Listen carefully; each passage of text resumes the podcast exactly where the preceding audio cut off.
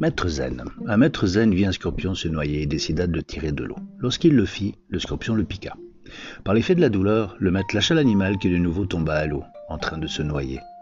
Le maître tenta de le tirer nouvellement et l'animal piqua encore. Un jeune disciple, qui était en train d'observer, se rapprocha du maître et lui dit Excusez-moi, maître, mais vous êtes têtu. Ne comprenez-vous pas qu'à chaque fois que vous tenterez de le tirer de l'eau, il va vous piquer? Le maître répondit La nature du scorpion est de piquer, et cela ne va pas changer la mienne à qui est d'aider. Alors, à l'aide d'une feuille, le maître tira le scorpion de l'eau et sauva sa vie. Puis s'adressant à son jeune disciple, il continua. Ne change pas ta nature. Si quelqu'un te fait du mal, prends juste des précautions. Les uns poursuivent le bonheur, les autres le créent.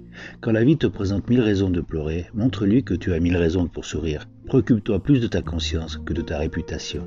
Parce que ta conscience est ce que tu es, et ta réputation, c'est ce que les autres pensent de toi. Et ce que les autres pensent de toi, c'est leur problème. Toute belle journée chez vous. Bisous.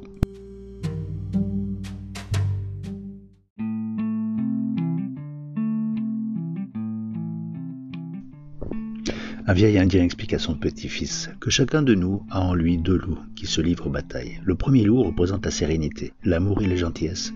Le second loup représente la peur, l'avidité et la haine.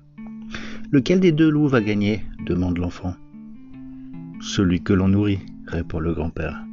C'est sagesse amérindienne, j'aime beaucoup. Toute belle journée chez vous.